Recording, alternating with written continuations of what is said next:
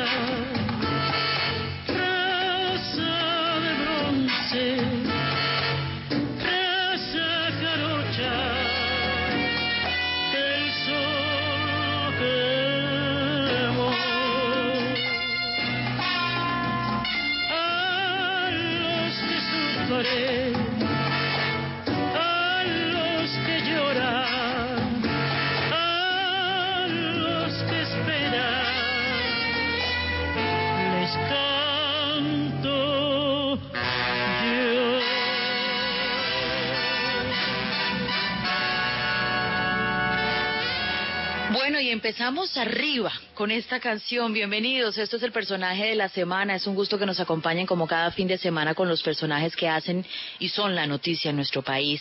En medio de una semana convulsa donde hemos registrado diversas masacres que nos han hecho recordar la violencia en este país, que nos ha entregado muertos y muertos y muertos en medio de una guerra, de un conflicto ahora de las bandas criminales. Hemos propuesto traer a esta mesa de conversación a uno de los hombres que más dedicó su vida a caminar por el conflicto colombiano, a retratarlo, a relatarlo. Esta era una de sus canciones preferidas. Este es eh, una canción de Agustín Lara. Esta es una canción de Agustín Lara.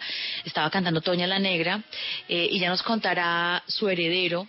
Junior, como decimos en gran parte del territorio colombiano, porque le gustaba tanto esta canción al maestro Alfredo Molano.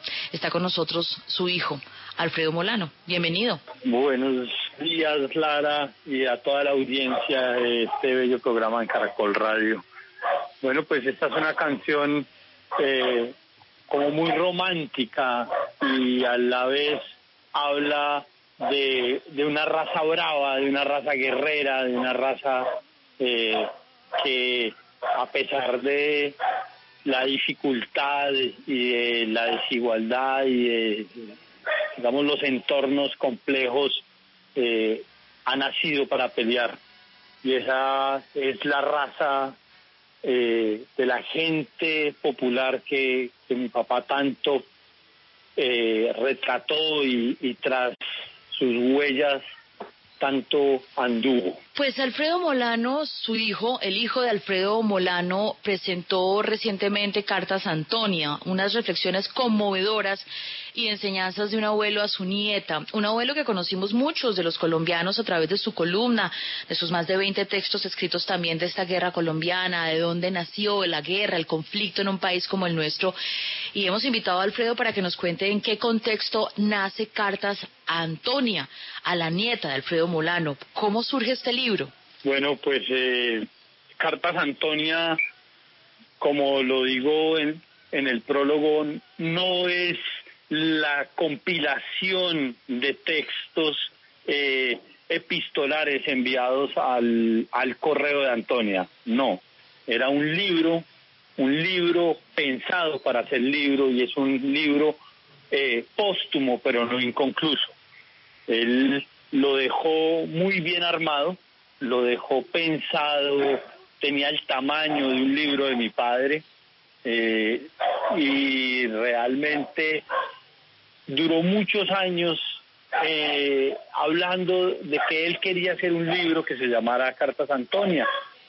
Digamos que yo no sabía hasta qué punto lo tenía avanzado y fue después de muerto que naturalmente tomé fuerza para eh, como dice una canción de Serrata, esculcar sus cajones y buscar sus escritos. Y allí encontré un archivo eh, que se llamaba Cartas Antonia, que tenía más o menos unos 15 eh, documentos de Word. Y a partir de eso, yo tenía muy claro que ese era un deseo de él, que él había querido entregarle a modo de regalo a Antonia todas sus enseñanzas. Y a Antonia y a todo el país y a todas las Antonias y a todas las nietas y nietos y a todos los abuelos.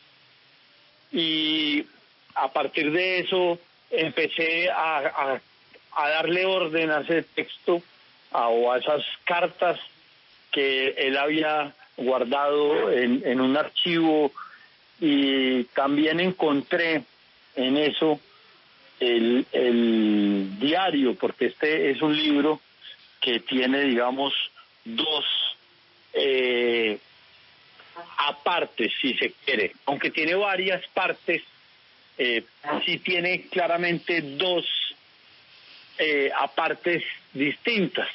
Y uno es el diario del cáncer y otras son las cartas. Y, me empeñé en, en hacerlo a modo de homenaje, en darle orden, en depurarlo, en hacerle un poco la curaduría para que este libro conociera la luz y fuera impreso. Pero Alfredo, usted en el prólogo de este libro, de este muy bello libro, y me llamó la atención la forma como lo escribe, porque si bien es en primera persona, pues casi que es autobiográfico para usted, nos da algunas pistas de lo que vamos a encontrar en el resto del libro. Antonio, Antonia nació el 3 de noviembre de 2006 en la Clínica de la Mujer en Bogotá. Y dice algo que me, que me llama la atención, que es el amor de los, de los abuelos por sus nietos. Es hasta ese jueves 31 de octubre de 2019, cuando murió, mi papá se desvivió por Antonia. ¿Cómo era esa relación abuelo-nieta? No, era una relación de una profundidad y de una fuerza que era difícil, pues digamos, para muchos de, de, entender y, incluso de asumir. Él vivía pensando en ella día y noche.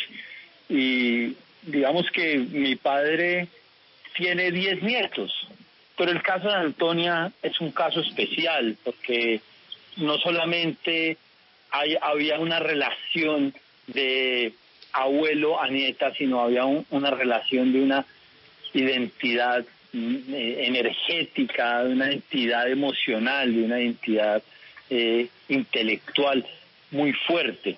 Además, en parte también eso se explica porque Antonia fue de alguna manera eh, criada casi que como una hija de mi padre, pero, pero con una condición especial y es que, digamos, uno a los hijos eh, los educa y los trata de disciplinar y trata de enseñarles, digamos, las herramientas de la vida, el camino y esto, pero Antonia tenía una posición distinta y era que además de eso eh, tenía como vivía un abuelo que la quería consentir muchísimo, la quería llevar a todos lados y, se empeñó mucho mi padre en darle eh, como transferirle toda su herencia espiritual, si se quiere, todas sus reflexiones más profundas.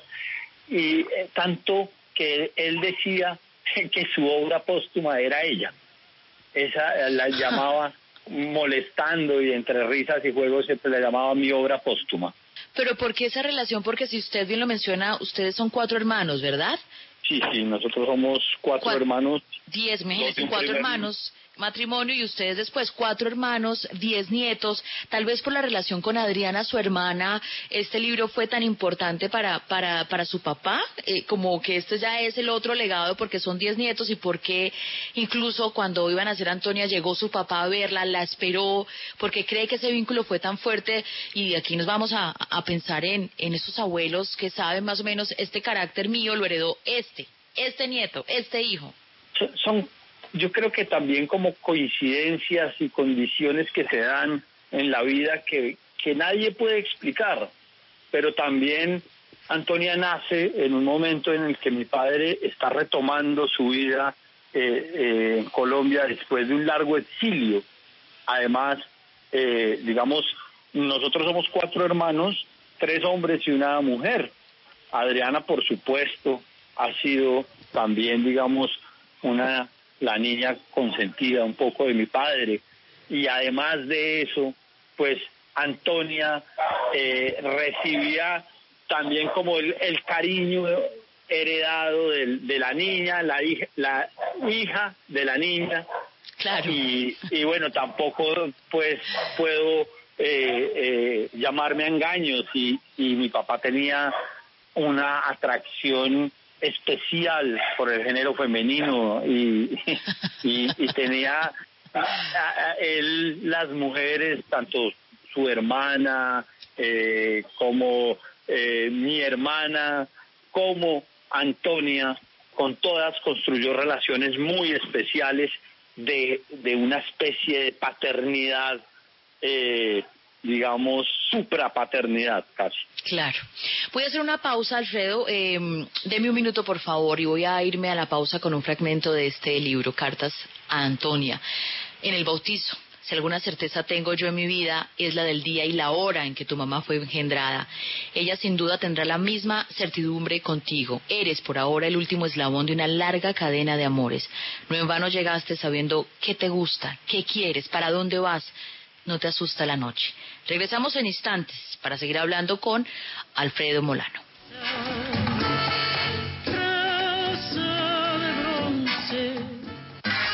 Domingo estaremos en armonía a las 9 de la noche y hablaremos de cómo ser agradecidos en tiempos difíciles, de cuál es el poder infinito de la gratitud en nuestra vida. Y también aprenderemos cómo para tener una visión en grande de futuro y que nos lleve a lograr lo que queremos en la vida, lo primero que hay que hacer es mirar hacia adentro. Todo esto estará en armonía este domingo a las 9 de la noche, aquí por Caracol Radio. Seguimos en El personaje de la semana de Caracol Radio.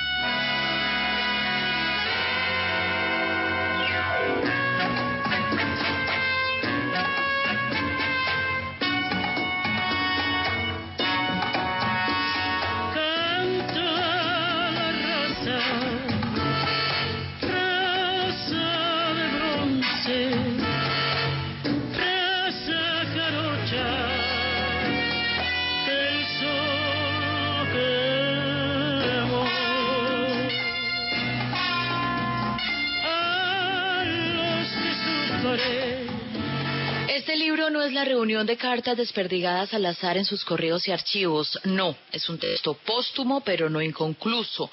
Lo escribió hasta unos días antes de su muerte. Alfredo Molano Bravo. Pero estamos con Alfredo Molano Jimeno, que está con nosotros. Eh, Alfredo, usted eh, ¿realmente siente que su papá quería que este fuera un libro autobiográfico? Es decir, cuando pensó en las cartas que le hacía Antonia, como usted menciona, estaba hecho para, para ser presentado, pero ¿por qué desde, desde la figura de su nieta?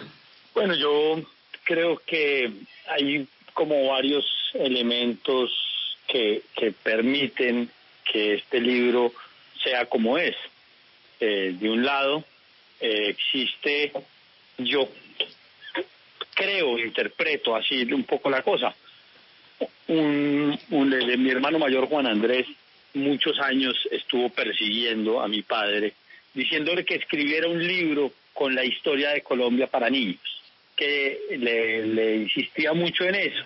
Y yo creo que esa, esa idea le quedó sonando a él y eh, decidió de alguna manera hacerlo a través de Antonia, que por supuesto eh, era un amor tan grande para él en el que él quería dejarle de alguna manera ese legado por escrito.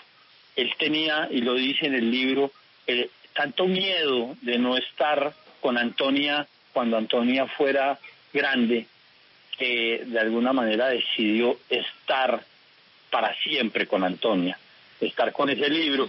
Y yo sí creo que ese libro eh, es un libro pensado desde una perspectiva autobiográfica y desde eh, la idea de que fuera como una especie de, de obra en la que mi padre se desató profundamente, como que trató de hablar desde lo más profundo, desde sus entrañas, sin tapujos, sin, sin, sin cálculos. Mm, Tiene, tiene muchas cosas que podrían ser vistas como políticamente incorrectas.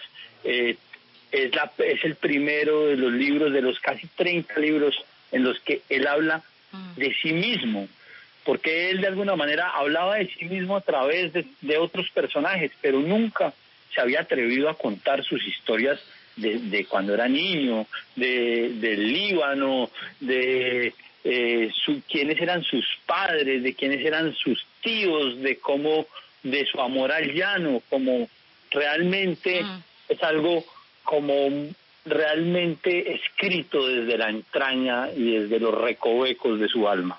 Desde cuando tenía cuatro años y vio asombrado en la noche del 9 de abril las nubes coloradas que reflejaban los incendios de Bogotá, nunca he dejado de oír que hay muertos y muertos, todos campesinos. Hoy, y, y vámonos ya al fondo. Eh, Alfredo, cuando, cuando su papá escribía y quienes lo leíamos en las columnas o alguno de los libros que pudimos tener de él, A Lomo de Mula, Selva Adentro, algunos de esos textos que pudimos conocer de esos 30 que usted acaba de mencionar, uno siempre sentía la inquietud de su papá por mostrar ese otro país, el país rural, que muchas veces no estaba a nuestro alcance. ¿Por qué esa obsesión? Pues eh, mi padre siempre hablaba de la necesidad de encontrar sus adentros en los afueras, en la otra gente. Y yo con, tengo la certeza de que esa búsqueda de los campesinos, de la Colombia rural, de la Colombia olvidada, apartada, aislada, siempre era una manera de él volver a su tierra, a, a la calera, a, a las montañas donde nació corriendo libre.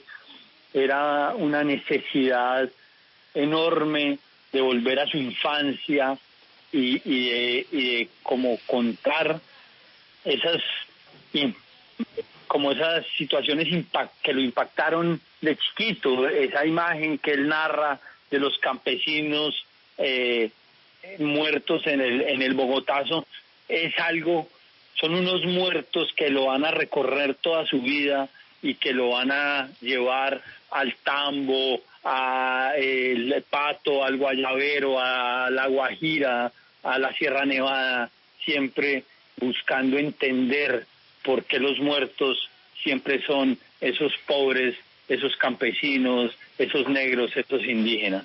Alfredo, pero, pero finalmente uno cuando trata de buscar en la obra de su papá encuentra que, eh, que además de la singular forma de recorrer que usted menciona muy bien en este Cartas Antonia, casi 14 mil kilómetros a pie, ya me va a decir cómo hizo ese cálculo, uno, uno sí cree que, que hay como una obsesión por ir a los orígenes de, de esto que nos ha causado tantos muertos, que todavía lo estamos viviendo.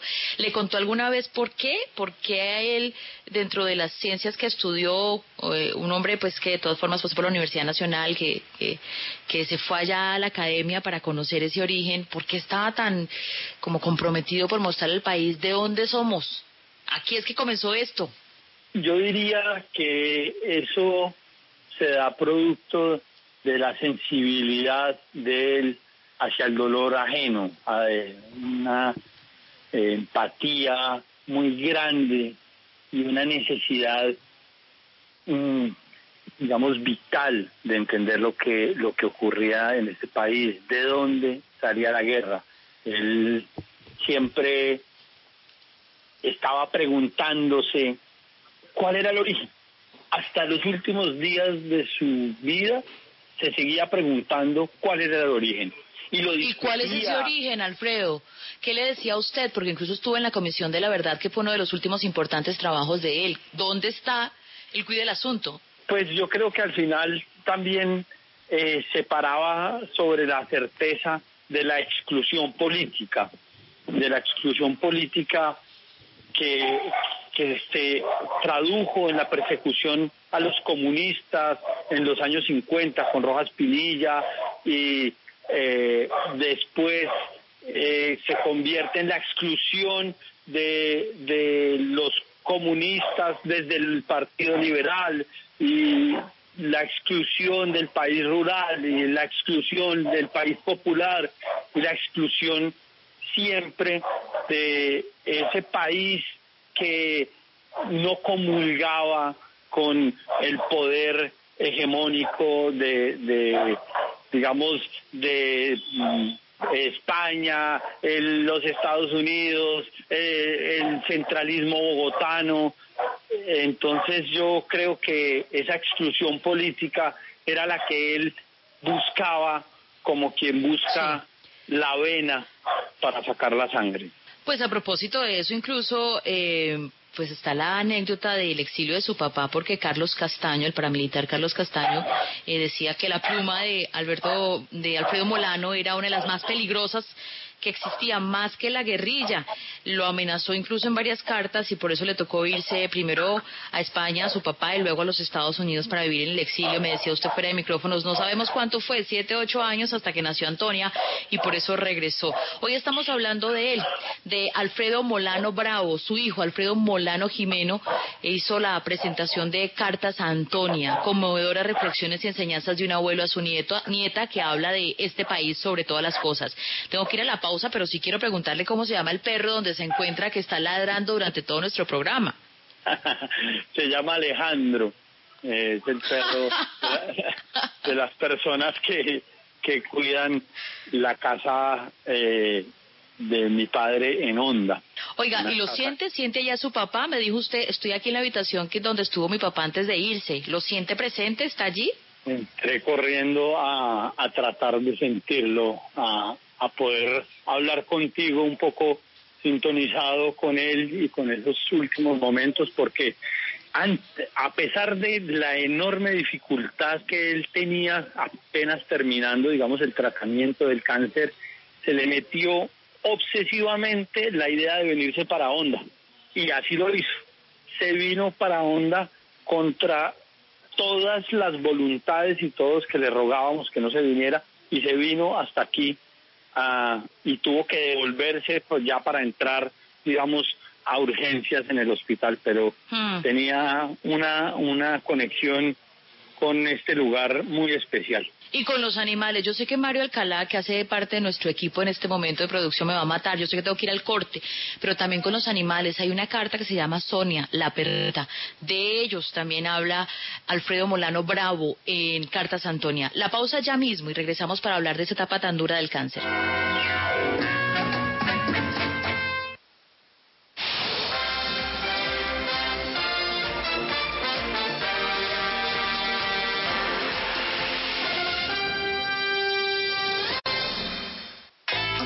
Este domingo en mi banda sonora, la talentosa actriz Patricia Castañeda. Yo creo que yo no empecé a dirigir antes porque no tenía un referente, pero ahora que ya hay más referentes, como que te parece más sencillo hacerlo. Las próximas generaciones que van a tener tantos referentes de mujeres en tantos cargos, para ellas va a ser normal querer hacerlo. Tulio Zuluaga lo vuelve a hacer.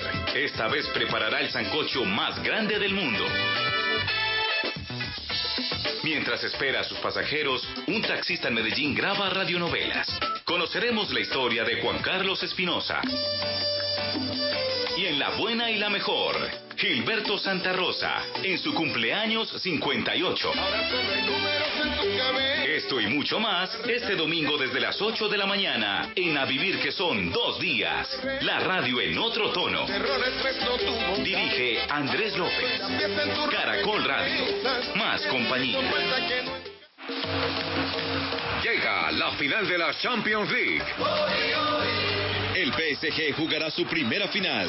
El historial en Champions frente al Bayern le favorece con cinco victorias y tres derrotas. El Bayern va por su sexto título. Quiere ser el primer equipo en ser campeón, ganando todos los partidos del torneo. Disfruta este domingo 23 de agosto desde la una de la tarde. París Saint-Germain, Bayern Múnich. Con Diego Rueda, Juan Felipe Cadavid, José Borda y Tato Salín.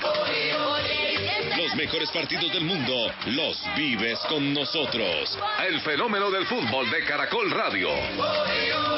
Más compañía. Este domingo a las 8 de la noche en el Club de Lectura de Caracol Radio, segunda parte de la antibanda sonora de Enrique Bumburi, basada en el libro El método Bumburi, del escritor Fernando del Val. Todos lo haremos mejor. Esta canción acude a poemas de un narrador también, poeta y narrador Raymond Carver. El título, Todos lo haremos mejor en el futuro, procede del libro Un sendero nuevo a la cascada. Es el último verso del poema ante una vieja foto de mi hijo. Y no se le olvide, Que cuando uno lee un libro, no vuelve a ser el mismo. el Club de Lectura dirige Norberto Vallejo. Caracol Radio, más compañía.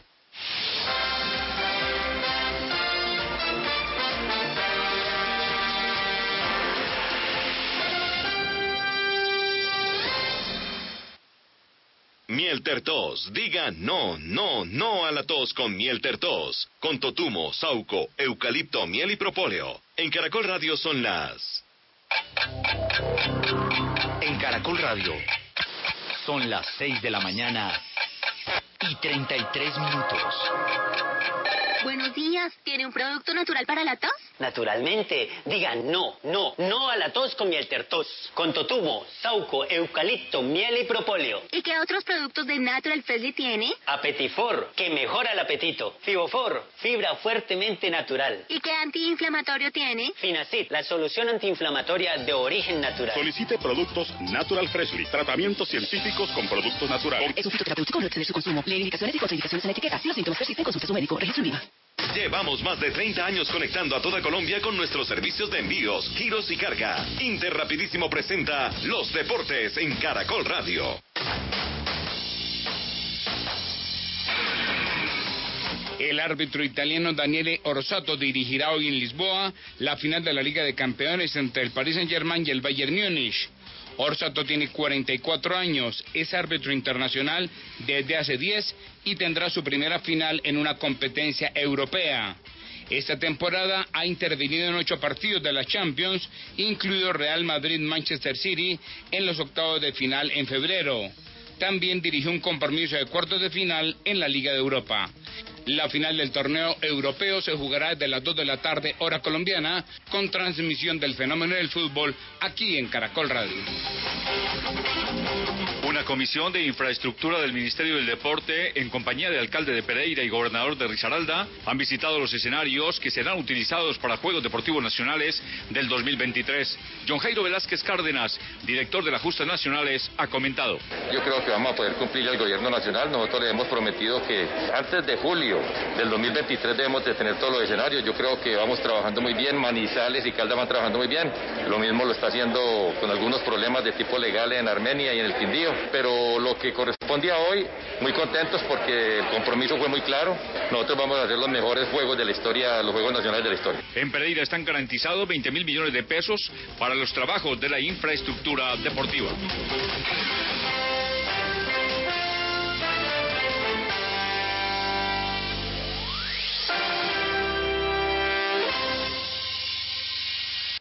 Mi amor, ya vengo que voy a hacer los giros. No, señor, no más excusas. Para eso está Interrapidísimo. Es verdad, es tiempo de quedarse en casa y nosotros seguimos trabajando. Ahora puedes solicitar tus giros a domicilio en interrapidísimo.com. En Interrapidísimo salimos por ti. Vigilado Mintic. Estás escuchando El personaje de la semana en Caracol Radio.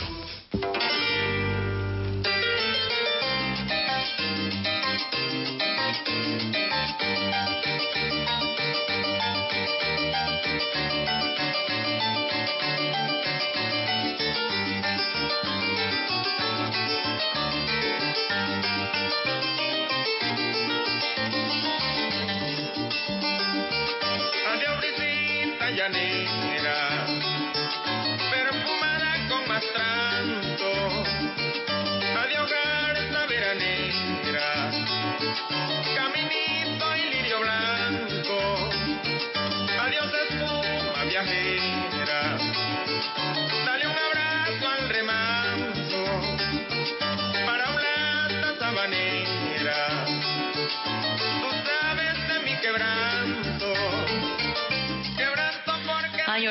La otra canción que nos trae el día de hoy Alfredo Molano. Alfredo, ¿por qué esta canción le gusta a usted? ¿Le hace recordar a su papá? Y ese llano que tanto retrató y le gustaba, ¿no?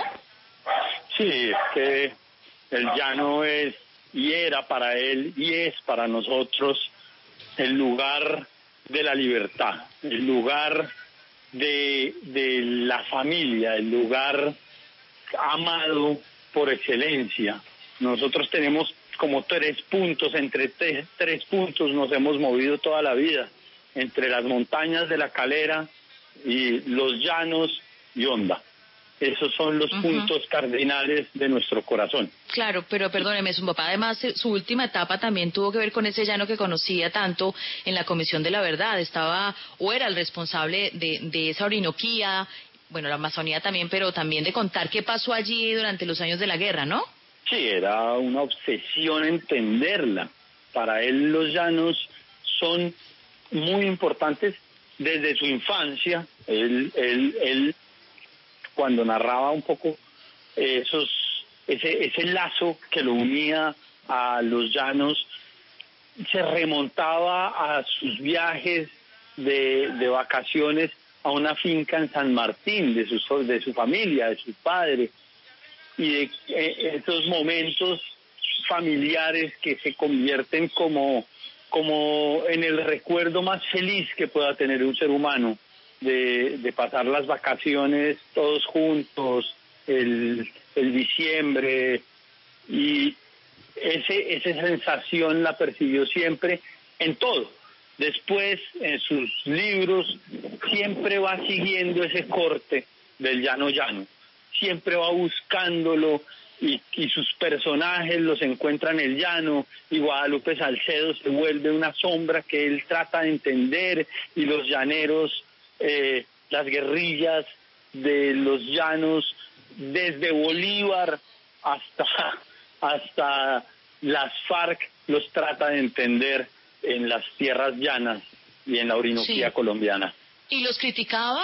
Digamos que mi papá tenía una ventaja y es que no tenía militancia alguna y no se ponía eh, la bandera de nada, a pesar de que para muchos de sus detractores él haya sido un difusor del comunismo, nunca fue comunista, nunca se, pon- se puso pues eh, el carnet de, de comunista ni la camiseta de comunista. Él era un hombre de izquierda, pero era un hombre que era capaz de ver, eh, digamos, los matices eh, y la condición humana por sobre todas las cosas. Entonces, claro, eh, digamos que en muchas ocasiones, incluso en columnas, termina criticando a las FARC, pero también era un hombre, y hay que decirlo, pues que por su tiempo tenía una atracción especial por entender lo que habían sido las revoluciones y, y, como esa figura medio heroica del guerrillero, muy, muy como eh, eh, fundada en la revolución cubana, pero sin embargo era incapaz de legitimar la muerte y el crimen eh, ejecutada por fuera el que fuera. Digamos, era un hombre muy sensible a eso.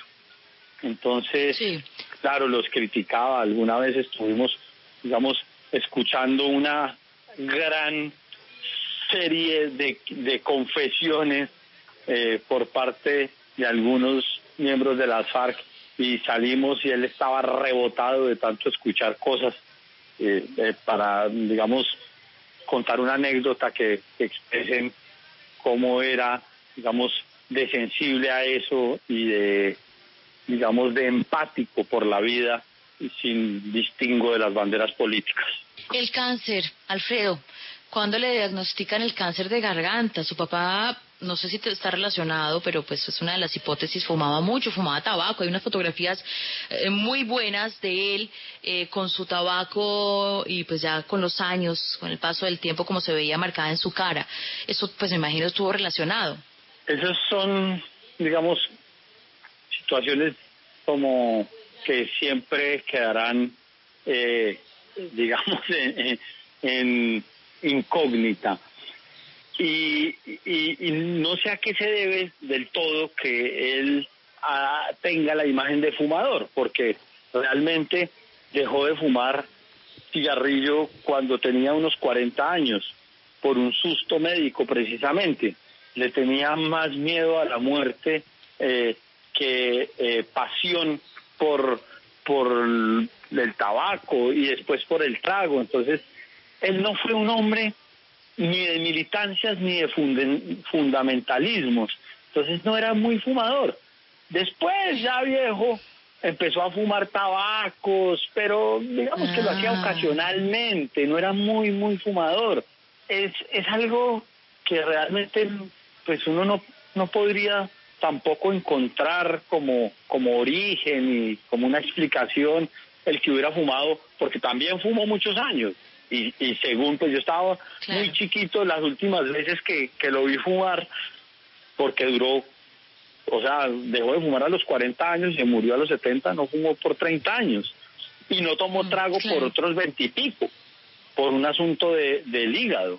Entonces no era muy dado tampoco, ni muy fiestero, ni muy charrador, eh, pero pues también tenía herencia del cáncer. Tenía herencia, su madre murió de cáncer.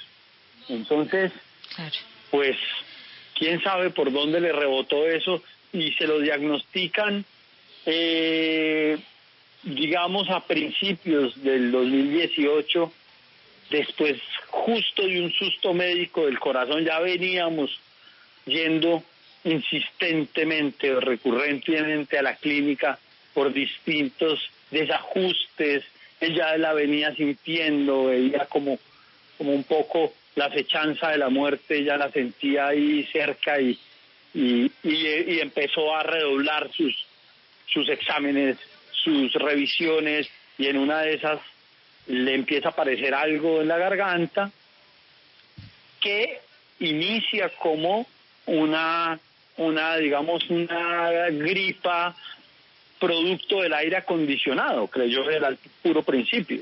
Y luego ese proceso de asimilarlo fue bien duro.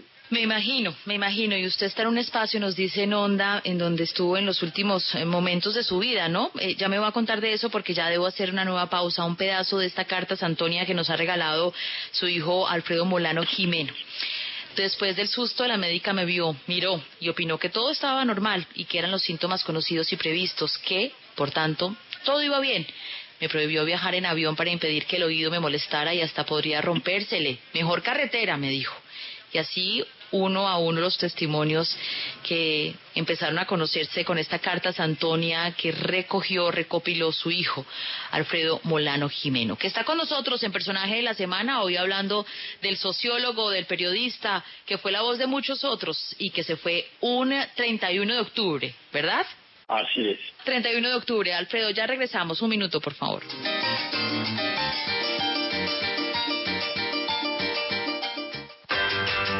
¿Qué retos le ha planteado la pandemia a la educación inclusiva y cómo los está afrontando? Este domingo en familia conoceremos experiencias de personas con distintos tipos de discapacidad, de sus familias y los esfuerzos de las instituciones educativas para responder a las necesidades de estos segmentos de la población. Acompáñenos el domingo a las 11 de la mañana por Caracol. En familia, vive la vida con bienestar. Seguimos en El personaje de la semana de Caracol Radio.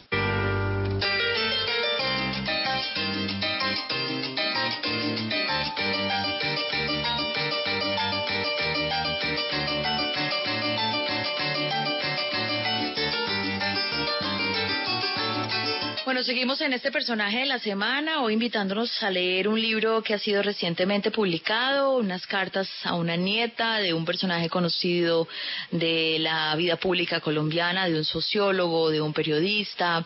Su hijo, quien heredó esa pasión por las letras y la investigación social, está con nosotros. ¿Qué tan difícil es ser hijo de Alfredo Molano Bravo, Alfredo Molano Jimeno?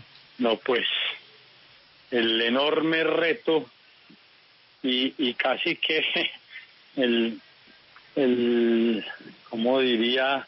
Como ese re- referente siempre de los padres, de los hijos, cuando el padre es torero y el hijo también, pues siempre está ahí como la sombra del padre, pero, pero al mismo tiempo está siempre como el, el honor de, de querer honrar eh, ese legado, esos caminos, eh, querer defender un poco esa memoria de un hombre que más allá de su carácter histórico es para mí y para todos mis hermanos el hombre grande, el padre amado, el hombre sencillo, sincero, el hombre fuerte, el hombre capaz de, de hacerlo todo, ¿no?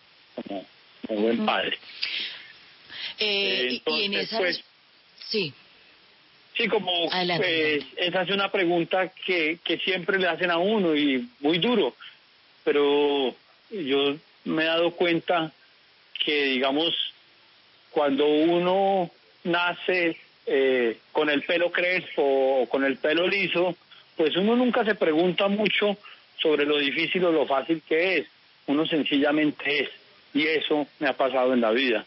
Yo soy el hijo de mi padre como mis otros tres hermanos. Sí, y lo del pelo crespo usted y yo lo entendemos muy bien, es lo que le tocó a uno y con eso hay que asumir la vida, la existencia, sobre esto hemos comentado en otros escenarios, Alfredo, pero pero quiero que me, que me digan qué anda, usted escribió, eh, también ha sido muy reconocido por su trabajo en el diario El Espectador, un poco ha recibido esas banderas de su papá, pero pues uno finalmente es lo que es, ¿en qué anda ahora, además de Antonia y estas cartas, qué está haciendo con su vida? Duré 10 años en El Espectador, en la redacción, eh, haciendo noticias como todos los reporteros de ese valiente periódico. Y obviamente la muerte de mi padre fue como un encuentro conmigo mismo profundo, un cimbronazo que me obligó a replantearme y ando escribiendo eh, la- una columna en El Espectador como descubriendo un poco mi voz y ando eh, tratando de, de hacer esa arqueología y de saldar algunos de las deudas eh, intelectuales que quedaron pendientes de mi padre, tratando de, de recoger eh, no solamente cartas Antonia, sino hay más material, existe una novela erótica que, que en No, su pues se me momento- adelantó. Ya estaba que le preguntaba, ¿cómo así que hay una novela erótica que también está por allí que usted quiere presentar? Pues sí, tomará un tiempo.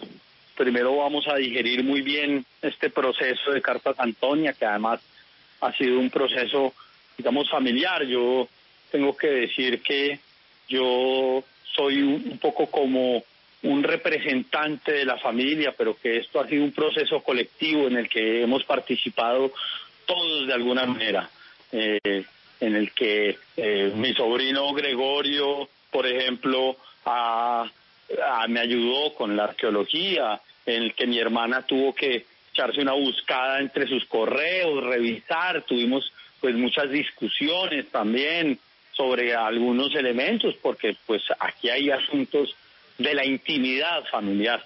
Entonces este es un proceso colectivo y después de eso, digamos, eh, quedaron algunos eh, temas. Mi padre siempre quiso hacer literatura, pero era muy tímido para eh, entrar en esas áreas. Él escribía poesía a escondidas. Y, y, y lo que más se acercaba a esa poesía, curiosamente, son las cartas. Las cartas que le enviaba a uno, a sus hijos, a sus amores, a, a mi madre, a distintas personas. Y en los últimos años eh, se metió porque quería tratar de escribir una novela erótica. Por ahí lo mencionó en algunos escenarios, no muy públicos, pero en algunos lugares, y efectivamente en, el, en un rincón de su PC encontré algo que tiene bastante cara de libro. No voy a decir y no puedo tampoco entrar a, a- a- a contar del todo porque primero ha sido un proceso, digamos, de duelo largo eh, en el que buscar sus archivos es un poco como desenterrarlo y, y ahora sacar eh, Cartas Antonia es como volverlo a enterrar y lo mismo pasará con cada cosa de estas, pero hay más material, ese libro erótico es una novela eh, fantasiosa que va a ser, digamos, muy, muy revolucionaria dentro de la obra de mi padre. ¿Cuántos años tiene Antonia hoy? Antonia está a unos necesitos de cumplir 15 años. 15 años. Tengo una de las últimas y no me les quiero tirar el libro a los oyentes si quieren conocer este texto del cual hemos estado hablando durante todo el programa, ya a punto de cerrarlo. Pero me llama mucho la atención porque también es una carta de despedida de Antonia para su abuelo, su amado abuelo. Eh, mi mamá me vio y justo mi abuela había colgado. Mi mamá me dijo dulcemente, ven, siéntate con nosotras. Le preguntó, ¿qué pasó, mami? Con los ojos aguados y ya completamente confundida me senté, me cogió de la mano y me dijo, mi amor, este va a ser de los momentos más difíciles de tu vida. El abuelo se nos fue. Te amo, no me dejes sola, escribe finalmente Antonia. Y hay otros textos, cartas, momentos de Alfredo Molano que se encuentran en este libro. Tengo que despedirlo, Alfredo Molano Jimeno, y quiero que le diga a los oyentes por qué le parece importante que Colombia lea este libro, que al final es la evidencia de la fuerte relación de un abuelo con una nieta. Bueno, yo diría que este libro es el más universal de todos los que escribió mi padre, porque en todas las casas hay una Antonia consentida, hay una Antonia amada que, que recibe toda la herencia emocional de un abuelo, pero en todas las casas también hay un abuelo consentidor, un abuelo consagrado, un abuelo luchador. Pero además, en todas las familias colombianas debe haber eh, esa travesía y esa tragedia de, de alguien que ha vivido, ya sea enfrentado o muerto por el cáncer. Entonces esto tiene tanto de largo como de ancho, pero sobre todo es una lección profunda de historia y de lecciones de vida, de todo el conocimiento de un hombre sabio que le dice a su nieta, le deja por escrito su legado, sus enseñanzas y sus reflexiones sobre la vida y sobre la muerte. Página 222, un pedacito más. Y con esto me despido, Alfredo. Dice así su papá, que le dijo a Antonia, al miedo le decía yo, Antonia, hay que mirarle la cara. A los perros hay que mirarlos a los ojos a la muerte también. Alfredo Molano Bravo. Alfredo, gracias por estar con nosotros en este programa especial de El personaje de la semana. Yo debo decirles a los oyentes que esto no lo saben ellos. Cuando yo estaba en la universidad, moría por su papá.